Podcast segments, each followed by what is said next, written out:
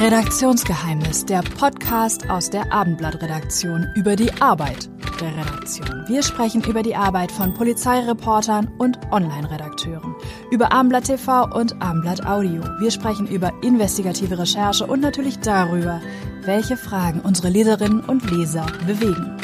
Zum Start der Podcast-Reihe feiern wir Geburtstag. Am 30. November 1996 erschien das Hamburger Abendblatt erstmals im World Wide Web. Abendblatt.de wird 25 Jahre alt. Herzlich willkommen zu einer neuen Folge unseres kleinen Podcasts Redaktionsgeheimnisse.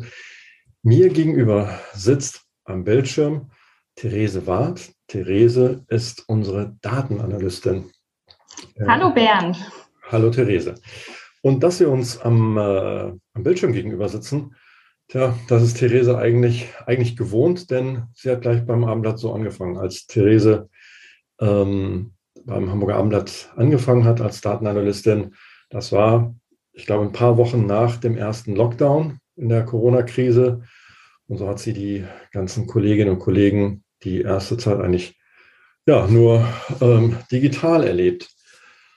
Therese, ähm, was macht eine Datenanalystin beim Hamburger Abendblatt bei abendblatt.de? Ja, genau. Erstmal vielen Dank. Ich freue mich, äh, hier zu sein. Und du hast recht, ich habe im äh, Lockdown in, äh, über Video angefangen und was aber gar nicht so schlimm war, weil meine Arbeit eigentlich primär am Bildschirm ist, oder was heißt primär, es ist eigentlich die ganze Zeit am Bildschirm, am Laptop. Und ähm, meine Arbeit bei abendblatt.de ist tatsächlich sehr unterschiedlich, je nachdem, welche Abteilung ähm, mich anfragen oder welche Abteilungen Fragen haben. Das kann ganz unterschiedlich sein, wenn zum Beispiel die Redaktion was wissen möchte. Ähm, das sind ganz oft Fragen, welche Artikel liefen denn gut auf der Website? Welche Artikel haben Abos abgeschlossen? Oder auch, welche Themen sind äh, momentan beliebt oder sind momentan vielleicht nicht so, nicht mehr so beliebt? Das kann aber auch sein, äh, wenn zum Beispiel Entwickler neue Seiten ähm, entwickelt haben, ähm, dass wir da Tracking einbauen, dass die Seitendaten gemessen werden können. Oder es kann auch von Vertrieb oder Marketingseite sein, die ähm, Fragen über Kunden haben. Zum Beispiel, woher kommen denn unsere Kunden? Wie verhalten die sich auf der Website? Wie treu sind diese Kunden? Ähm, und dann ist im Endeffekt meine Aufgabe, erstmal die ganzen Daten ähm, anzubinden und zusammenzuführen, beziehungsweise nicht nur meine Aufgabe, die des ganzen Data-Teams natürlich, dass wir die verschiedensten Datenquellen kombinieren und dann eben die je nachdem nach der Fragestellung aufbereiten und dann den, den Leuten in den Dashboards zur Verfügung stellen und natürlich darauf aufbauend auch tiefergehende Analysen machen, zum Beispiel mit Machine Learning-Prozessen. Genau, jetzt hast du schon so ein paar Fachbegriffe äh, genannt, die vielleicht dem einen oder anderen gar nicht sagen.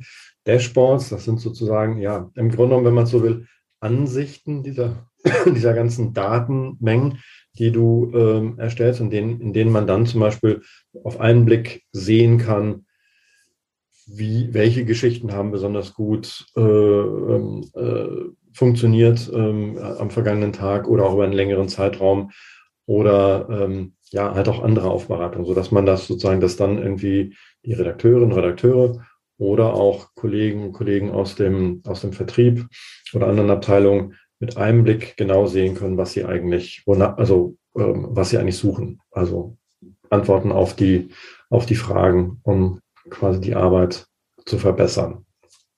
Ähm, wie, wie wird man dazu? Therese, jetzt muss man, das interessiert mich persönlich auch, wie kommt man auf die Idee, Datenanalystin zu werden bei einer Tageszeitung oder überhaupt Datenanalyst zu werden? Genau, also vielleicht erstmal genau Datenanalystin bei einer Tageszeitung. Also generell ist es ja so, Datenanalysten oder auch Daten oder Data Scientists werden mittlerweile überall gefragt, überall gebraucht. Und man kann eigentlich sagen, jedes Unternehmen, das in irgendeiner Weise Daten erhebt, ähm, kann Data Analysten gebrauchen. Und ich glaube, es ist jedes Unternehmen, das Daten erhebt. Also passen eigentlich Data Analysten überall rein sozusagen. Ähm, bei einer Tageszeitung zu arbeiten ist aber gerade für mich besonders spannend, weil ich nicht nur unternehmensinterne Daten abbilde, sondern eben auch meine Daten das ganz aktuelle Tagesgeschehen abbilden. Also wir schauen uns ganz täglich an, was bewegt die Menschen, ähm, was interessiert sie, welche Themen lesen sie gerne, welche Themen lesen sie über einen längeren Zeitraum. Und das ist gerade das Spannende ähm, oder das, was es so spannend macht, bei einer Tageszeitung zu arbeiten. Und wie bin ich eigentlich Data Analystin geworden? Ähm, ich glaube, es gibt mittlerweile tatsächlich eigene Studiengänge, die wirklich so heißen, die ähm, genau dafür ausgelegt sind. Das habe ich aber nicht gemacht. Ähm, ich habe VWL studiert im Master und da schon ein bisschen den Schwerpunkt auf ähm, diese ganze Statistik und Ökonometrie-Richtung gelegt und ähm, bin dann so tatsächlich ähm, in die in die Daten in den Datenanalysebereich gekommen, weil auch wenn es tatsächlich viele englische Begriffe teilweise sind mit Machine Learning und sonstigem, ist es sehr also ist die Grundlage sehr statistisch tatsächlich. Und ähm, da bereitet ein VWL, also Volkswirtschaftslehre ähm, Studium ganz gut darauf vor. Und äh, es nimmt einem vor allem die Angst, auf große Datenmengen zu gucken und ähm, genau, da habe ich eben viel mit Datenmodellen gearbeitet und ähm, alles, was natürlich noch dazu gehört, äh, Data Analyst zu sein, also zum Beispiel das Arbeiten mit verschiedenen Tracking-Tools, mit Datenbanken, mit SQL, das habe ich dann im Berufsleben gelernt sozusagen. Und ich glaube, auch gerade da der Bereich Data Analytics, Data Scientist noch sehr, sehr neu ist, muss man sowieso jeden Tag immer Neues dazulernen, weil es sich so schnell weiterentwickelt. Okay, ähm, was hast du denn so, also bist jetzt na, noch nicht, na, ein Dreivierteljahr ähm, bei uns, wenn ich das jetzt so richtig sehe. Und was war so die größte Überraschung, das größte Learning, was du so in dem, in dem ersten Jahr, sag ich mal, hast? Das war ja komplettes Neuland erstmal so ähm, für dich. Also mit Zeitung, äh, von innen zumindest, oder mit, äh, hattest du ja vorher gar nichts zu tun, oder? Genau, ich hatte, also komme überhaupt nicht aus der Redaktionsrichtung. Das heißt, äh, Zeitung, Redaktion, ähm, das Ganze drumherum war für mich vollkommen neu. Und ja, die größte Überraschung war vielleicht auch doch, wie, wie unendlich viele Datenquellen es gibt, mit wie viel Daten wir arbeiten können. Weil ja, ähm, wir haben als Basis natürlich unsere, unsere Website-Daten, die Artikel, die gelesen werden, aber wir haben auch drumherum so viele Daten. Wir haben Newsletter, die ausgewertet werden können. Wir haben ähm, Kampagnen, wir haben Videos, die ausgewertet werden können. Wir haben Podcasts, ähm, die, deren Hörerschaft ausgewertet werden kann. Wir haben E-Paper, wir haben Apps.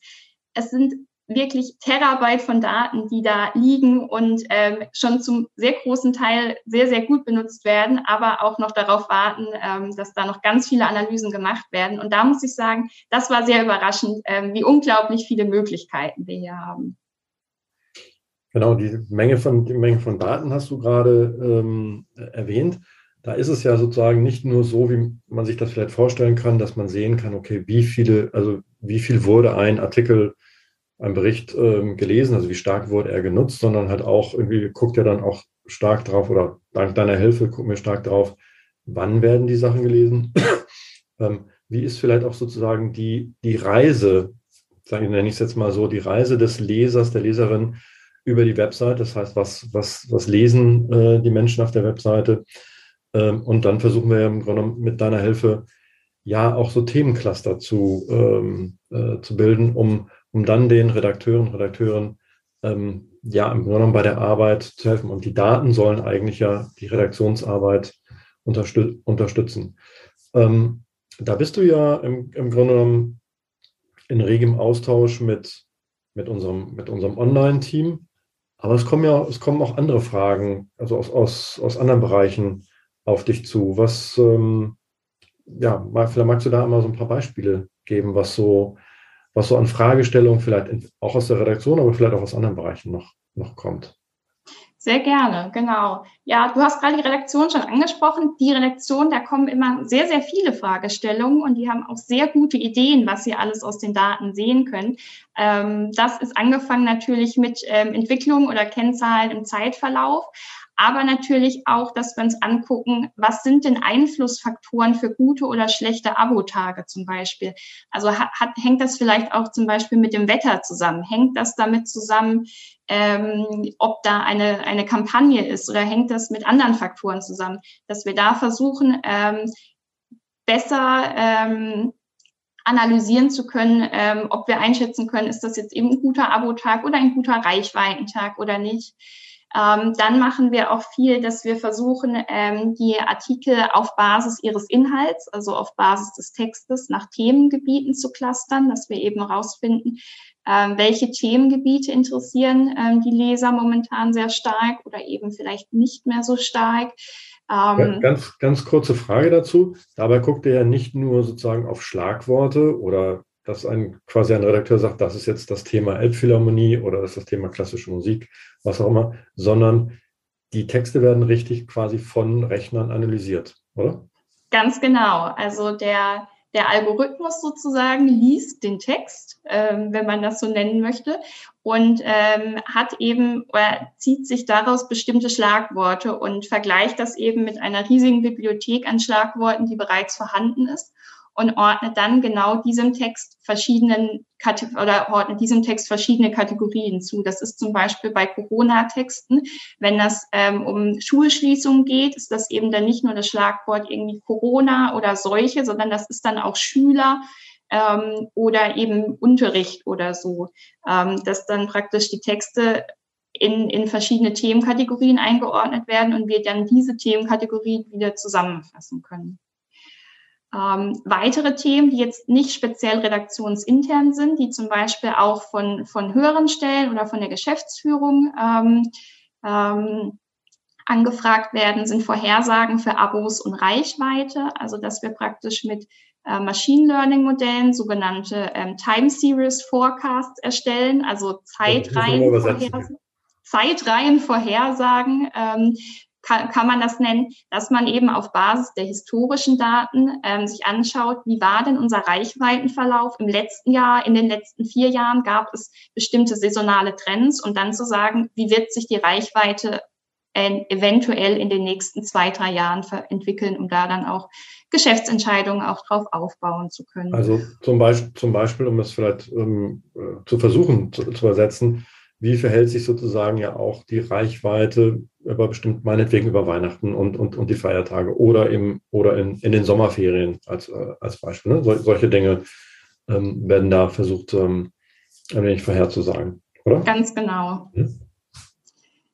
Genau, und ein aktuelles Projekt, ähm, an dem ich gerade arbeite, ist die ähm, Vorhersage von Trends.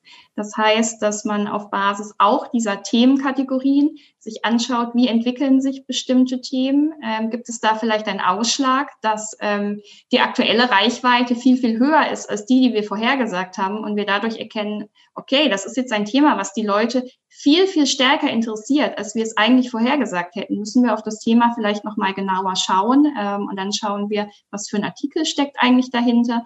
Ähm, ist das ein besonders spannender Artikel, ähm, dem man nochmal nachgehen sollte, um da aus ähm, noch, noch mehr Learnings praktisch aus, aus den Daten zu ziehen.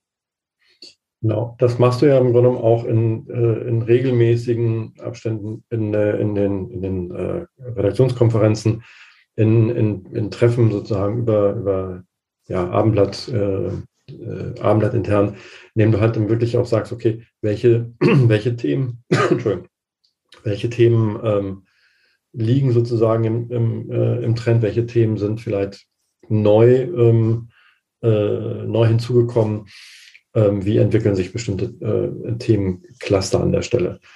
Ne? Ähm, wenn man jetzt so guckt, ähm, sagst, boah, das sind, das sind ja ganz, ganz viele, das sind ganz, ganz viele Daten, mit denen man ganz, ganz viel machen kann. Und wir machen da schon eine Menge, äh, dank deiner Hilfe. Was ist denn so, was würdest du denn noch so wünschen, was man, was man noch, also wo man vielleicht sagt, Mensch, das wäre noch toll, wenn wir ähm, äh, in der Richtung noch irgendwie etwas machen könnten oder ein, ein, ein Projekt, ähm, was, was man bislang halt technisch oder warum auch immer nicht umsetzen konnte. Gibt es da sowas? Das ist eine gute Frage. Ähm, Ich glaube, es ist auch immer schön, ähm, beziehungsweise die, die Datenerhebung oder die Erkenntnisse, die ich gerade ableite, sind ja sehr stark ähm, für uns unternehmensintern, für unsere Redakteure, für, für, unsere, für unseren Vertrieb und so weiter. Ähm, was natürlich super ist, aber was natürlich auch sehr, sehr schön wäre, ist, wenn wir mit unseren Datenanalysen auch unsere Leser, die auf unserer Webseite sind, ähm, noch glücklicher machen könnten, sozusagen. Dass wir zum Beispiel auch ähm, bestimmte, bestimmte Empfehlungen auf der Webseite aussprechen können anhand des Leseverhaltens der Leser oder ähm, dass wir für die Leser die Website-Führung besser machen können anhand der Datenanalyse, die wir, ähm, du hast es vorhin schon angesprochen, dass wir uns schauen, wie bewegen sich die Leser auf der Webseite, ähm, wie klicken sie sich durch und dass wir das dann uns zunutze machen können, um ähm, den Lesern einfach eine bessere, ein besseres Erlebnis noch auf unserer Seite zu bieten. Ein besseres, das sie sowieso schon haben. Ja, du bist ja sozusagen die Datenanalystin des Hamburger Abendblatts und wir waren total glücklich, als dass wir dich vor äh, fast zwei Jahren irgendwie äh, gefunden haben und dass du zu uns gekommen bist.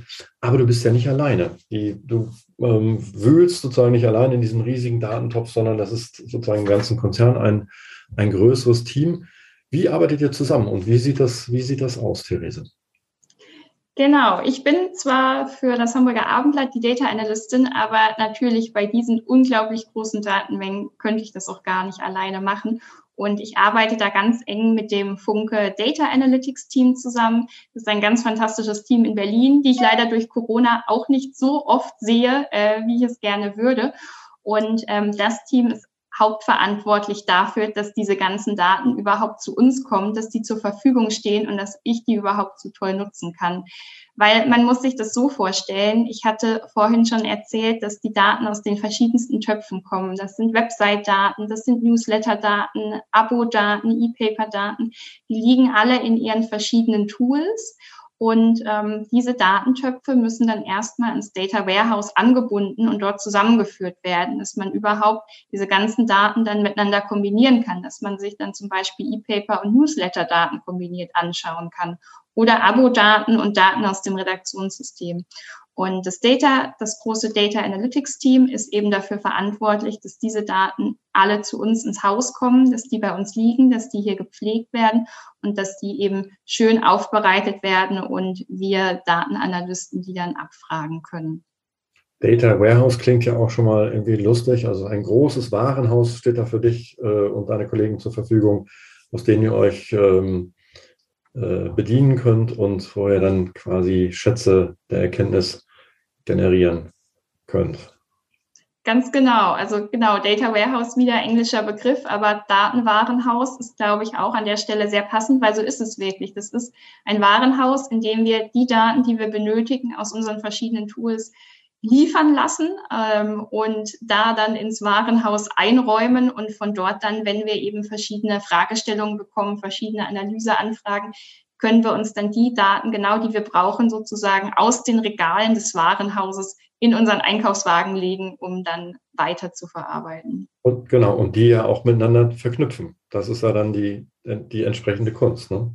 Genau, das ist im Endeffekt das Wichtigste oder das Tollste, dass wir eben diese vielen Daten miteinander verknüpfen können aus den ganzen Systemen. Ähm, weil ansonsten, glaube ich, könnten wir viele, viele Analysen, die wir machen, ähm, gar nicht so, so zielgerichtet und so ähm, hilfreich machen, wenn wir die Daten alle nur einzeln betrachten könnten. Das klingt, da, das klingt nach, also es gibt noch viel zu tun an, an, der, an der Stelle. Es wird nicht langweilig, oder? Ich glaube, im Bereich der Datenanalyse wird es niemals langweilig, weil es kommen jedes, also es kommen wirklich immer so viele neue, ähm, so viele neue Projekte oder so viele neue Algorithmen dazu, die man nutzen kann, ähm, die die Leute im Internet präsentieren und die wir dann für uns auch zunutze machen können, die wir auf unsere Daten anwenden können. Und ich glaube, das ist ein extrem spannendes Datenfeld ähm, oder ein extrem spannendes Arbeitsfeld mit Daten, ähm, bei dem wirklich jeder Tag auch anders ist und jeder Tag ähm, neue, neue Ideen und Herausforderungen bereithält und auch neue Fragestellungen. Genau, das kann ich ja vielleicht nochmal sozusagen aus meiner Sicht ähm, etwas, etwas ergänzen, weil es ja dann die andere Perspektive. Ähm, äh, früher war es ja wirklich so, dass wir, äh, wenn bestimmte äh, Berichte ähm, veröffentlicht haben in der, ja, klassisch in der, in der gedruckten Tageszeitung, dann wussten wir irgendwie im Zweifel ein paar Tage später ähm, aufgrund von, von Leserbriefen äh, oder, oder Reaktionen von Lesern, war das Thema gut oder war es halt vielleicht sozusagen, äh, hat es am Ende niemand interessiert, wusste, wusste man nicht, aber ähm, das ist ja heute, ähm, das, das hat sich ja radikal geändert dadurch. Ne? Also wir können, wir können jetzt ja im Prinzip in Echtzeit sehen, wie viele Menschen lesen einen, einen, einen Bericht. Wir können sogar im E-Paper, können wir sehen am nächsten Tag, ähm, was wurde wie stark äh, gelesen und es hat ganz neue, ähm, ganz, ja, im Prinzip ganz neue Auswirkungen auf, ähm, auf die Betrachtung unserer Arbeit. Also mit Daten unterstützt wird dann halt geguckt, was, ähm, was interessiert eigentlich die Hamburgerinnen und Hamburger. Bist du aus Hamburg ursprünglich? Ich bin nicht ursprünglich aus Hamburg. Äh, ich komme eigentlich aus der ganz anderen Ecke Deutschlands, aus Baden-Württemberg.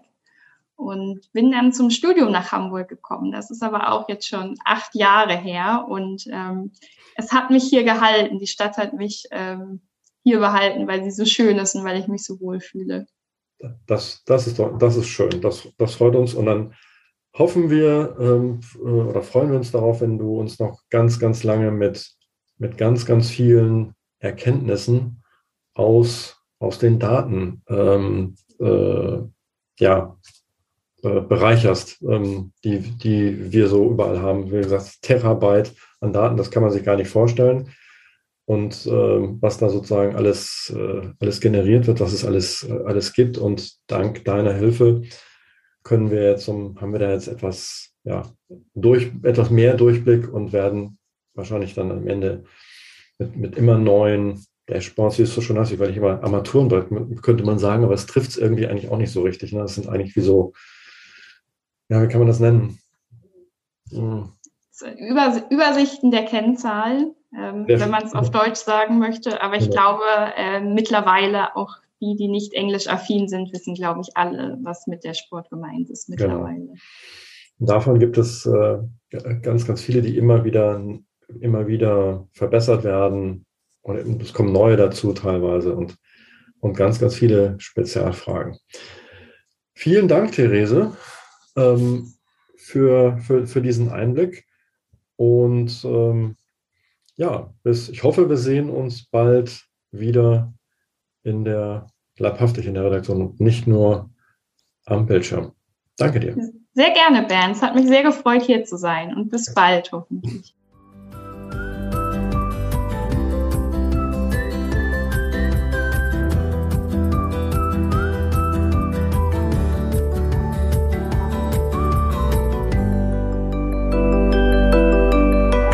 Weitere Podcasts vom Hamburger Abendblatt finden Sie auf abendblatt.de slash podcast.